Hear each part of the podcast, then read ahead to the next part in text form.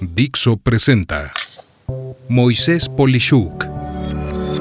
Dixo is back.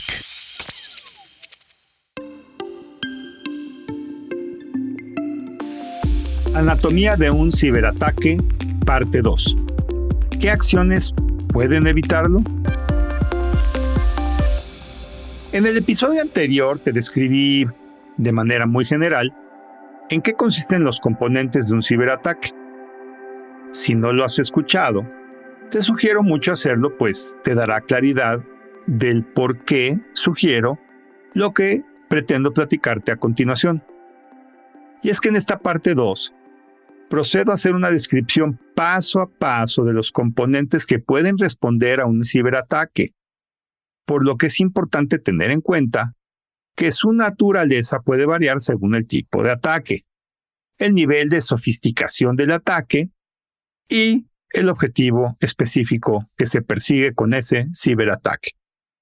De ahí que la ciberseguridad implica la implementación de medidas para prevenir, para detectar y para responder a estas amenazas de manera más efectiva. Quiero también decirte que esto no es la verdad absoluta. Puede haber distintos tipos de riesgos que demandarán distintos tipos de servicios y soluciones, pero me siento tranquilo con decirte que en términos generales, esto será de mucha ayuda para ti para el tema de la prevención. Y bueno, dentro de las medidas evasivas y preventivas para proteger sistemas y datos contra ciberataques están 15 puntos que iré nombrando uno por uno. 1. Actualización de software y parches. ¿Sabes? Esto es tan obvio que lo obviamos. Por favor, prácticamente esto es gratis.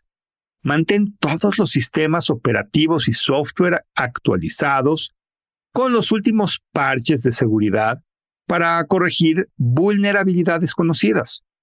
Y es que esto se debe a que si ya hay alguien que fue penetrado y el fabricante se enteró, ya corrigió esto, y es ridículo no aprovechar esta experiencia con el simple hecho de tener todo al día. 2 antivirus y antimalware. Claro, utiliza software de antivirus y antimalware que esté actualizado para escanear y proteger tus sistemas contra amenazas conocidas. 3. Firewalls. Eh, mira, en español se les dice cortafuegos, pero a mí me gusta llamarlo como todo mundo lo conoce en tecnología. Y es que hay una variedad de proveedores de este tipo de componentes, sea el que más se ajuste a tus necesidades, por favor, implementa alguno. Esto para monitorear y controlar el tráfico de red, lo que va a ayudar a prevenir el acceso no autorizado a tus sistemas. 4.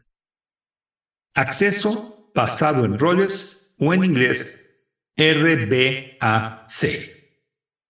El RBAC o acceso basado en roles es una función de seguridad para controlar el acceso de usuarios a tareas que normalmente están restringidas a lo que se conoce como superusuario. Esto es, la persona o personas que tienen el mayor nivel de control y administración dentro de un sistema. Y bueno, lograr este acceso limita el uso de los recursos y datos solo a usuarios autorizados y asigna permisos basados en roles para reducir el riesgo de acceso no autorizado. En pocas palabras, si se detecta alguien que no tiene la capacidad de hacer algo porque está documentado lo que se puede y no puede hacer, o quién lo puede hacer, pues le quitas la oportunidad a una gran cantidad de personas en caso de que se vulnere tu sistema. 5. Seguridad de contraseñas. Mira, he tocado mucho este tema a lo largo de mi vida como analista, pero la idea es establecer políticas de contraseñas sólidas, como requerir contraseñas complejas y la rotación periódica de este tipo de palabras. Fomenta el uso de autenticación en dos factores cuando sea posible. Esto quiere decir, aparte de una contraseña, tener que poner un biométrico o recibir algo en un teléfono o tener que poner una clave de un sistema de autenticación, etc. Y para ello te comento que en mi podcast 141, del cual te dejo la descripción del episodio aquí, abajo en los comentarios del podcast, puedes escuchar en detalle estrategias para la creación de contraseñas efectivas.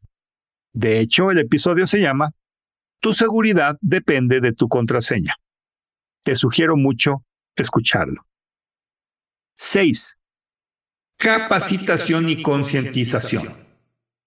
Es fundamental educar a los empleados sobre las prácticas seguras en línea y cómo reconocer las amenazas de ingeniería social, como el phishing, que mencioné en el episodio anterior. Muchas empresas contratan servicios de sistemas que simulan este tipo de problemas para validar si los empleados reconocen o no amenazas y las reportan o no, sin tener mayor consecuencia. Esto es como una simulación de un ataque, para que me entiendas. Y sí, las personas reciben algún correo de phishing y si caen en él, pues les sale una leyenda de que la regaste, amiguita o amiguito, y esto es lo que tienes que hacer y se reporta con el equipo de seguridad de la compañía y pues ellos verán que tienes que ser capacitado para precisamente evitar que esto te suceda en la realidad. Y es que esto es muy útil porque permite ayudar al empleado a ver cómo puede ser manipulado sin tener mayores consecuencias. 7. Monitoreo de seguridad. Aquí la idea es que implemente sistemas de monitoreo de seguridad que puedan detectar actividades inusuales o sospechosas en la red y los sistemas. No puede ser más específico en este punto porque hay una diversidad de este tipo de cuestiones y por supuesto lo ideal es que simplemente estudies herramientas y servicios de monitoreo de seguridad e implementes uno. 8. Respuesta a incidentes. Aquí la idea es desarrollar un plan de respuesta a incidentes que incluya procedimientos para contestar, mitigar y recuperarte de un ataque. Y mira, aquí te sugiero también escuchar mi podcast 203 llamado Red Team y Blue Team, los responsables de resolver amenazas de ciberseguridad. Y la idea es que pues implementes esto y te dejo la liga también de este episodio en la descripción de este mismo episodio. 9. Segmentación de red. La idea aquí es dividir la red en segmentos para limitar la propagación de un ataque y aislar sistemas críticos. Esto va a ser mejor que solo tener una gran red donde todo es accesible para todos.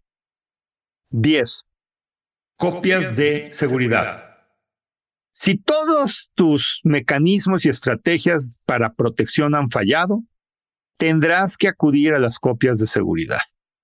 Es por ello que debes de realizar copias de seguridad periódicas y almacenarlas en un lugar seguro para poder recuperar datos en caso de un ataque de ransomware u otra pérdida de datos. Ya no hay pretextos en este sentido, pues hay un mundo de servicios que inclusive permiten regresar el tiempo de un sistema y sus datos a un instante previo a un problema, donde siempre podrás tener la información a la mano. 11. Cifrado. Y la idea aquí es que utilices el cifrado para proteger los datos confidenciales tanto en tránsito, o sea, cuando se están moviendo de un lado a otro en una red hacia otras redes o dentro de la empresa, así como en reposo, esto es cuando están almacenados. Esto complica al atacante el ahora tener que descifrar la información si es que llega a poder obtenerla, complicando muchísimo así sus objetivos porque ahora tiene que usar tácticas y estrategias para descifrar información. 12. Evaluación de vulnerabilidades. Aquí la idea es que realices escaneos y pruebas regulares de seguridad para identificar y remediar las vulnerabilidades de tus sistemas. Esto es parte de las labores de una buena práctica de ciberseguridad. Y si ves esto complicado y no puedes crear un red team y un blue team como lo platiqué hace un instante, es el momento de buscar los servicios de una empresa dedicada a estas actividades. 13. Control de acceso físico. Bueno, pues evidente, ¿no? Tanto que lo obviamos. Protege el acceso físico a la tecnología, a los servidores, a los ruteadores y equipos de red para evitar la manipulación no autorizada o meterles cosas a estos sistemas. No tienes idea de cuántas veces el problema inició con una persona malintencionada que pudo tener acceso y cargar algo en un equipo que no debería de tener acceso más que para los responsables directos del mismo, pero pues los equipos están ahí aventados en la oficina a la mano de cualquiera que pasa por allí y allí inicia toda una serie de problemas. 14. Políticas de seguridad. Y sí, establece políticas de seguridad claras y procesos de cumplimiento que todos los empleados deben de seguir. Esto es casi siempre obviado o olvidado o no actualizado y es un componente clave de hacer que la seguridad sea responsabilidad de todos los que usan los sistemas. 15. Actualización de personal. Mantén al personal informado sobre las últimas amenazas y técnicas de ataque para que puedan adaptarse y responder de manera eficaz. Y bueno, como conclusión, puedo decirte que estas son solo algunas de las muchas medidas que las organizaciones y los individuos pueden tomar para protegerse contra los ciberataques. Mira, la seguridad cibernética es un proceso continuo que requiere adaptación constante a las amenazas siempre cambiantes y la adopción de las mejores prácticas de seguridad. Recuerda que prevenir siempre será más económico y fácil de resolver que el tener que lamentar un problema. Espero así que este episodio, dividido en dos partes, te permita tener una vida más segura en tu persona y tu trabajo. Soy Moisés Polishuk y agradezco que me hayas escuchado. Hasta la próxima. Dixo is back.